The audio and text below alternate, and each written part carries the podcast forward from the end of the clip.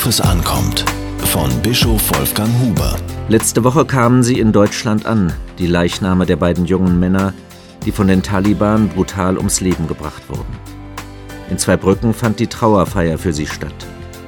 Wir halten in diesen Tagen inne und verneigen uns vor den Opfern terroristischer Gewalt. Und niemand von uns denkt, Zweibrücken ist doch weit weg und der Hindukusch erst recht. Denn wir wissen, es könnten auch Soldaten aus Berlin und aus jeder anderen Stadt sein, die es trifft. 30 deutsche Soldaten sind in der Zeit des Afghanistan-Einsatzes bisher ums Leben gekommen. Und der Bundestag hat den Auftrag verlängert, denn er ist noch nicht erfüllt. In diesen Wochen ist es uns wieder deutlich geworden, wir schicken deutsche Soldaten in die Ungewissheit, in die Gefahr. Sie haben unsere Solidarität verdient. Und den Hinterbliebenen gilt unser tiefes Mitgefühl. Brutal und rücksichtslos ist die Gewalt der Taliban.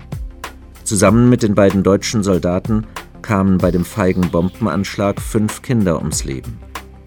Niemand ahnte die Tragödie, als der harmlos aussehende Mann sich auf einem Fahrrad näherte. Der Sprengsatz, den er an seinem Körper trug, explodierte, als er die Gruppe erreichte. Das Staunen der Kinder über die Arbeit der Soldaten wurde in brutaler Weise zerrissen. Der Terror der Taliban macht nicht einmal vor den Kindern der eigenen Landsleute Halt.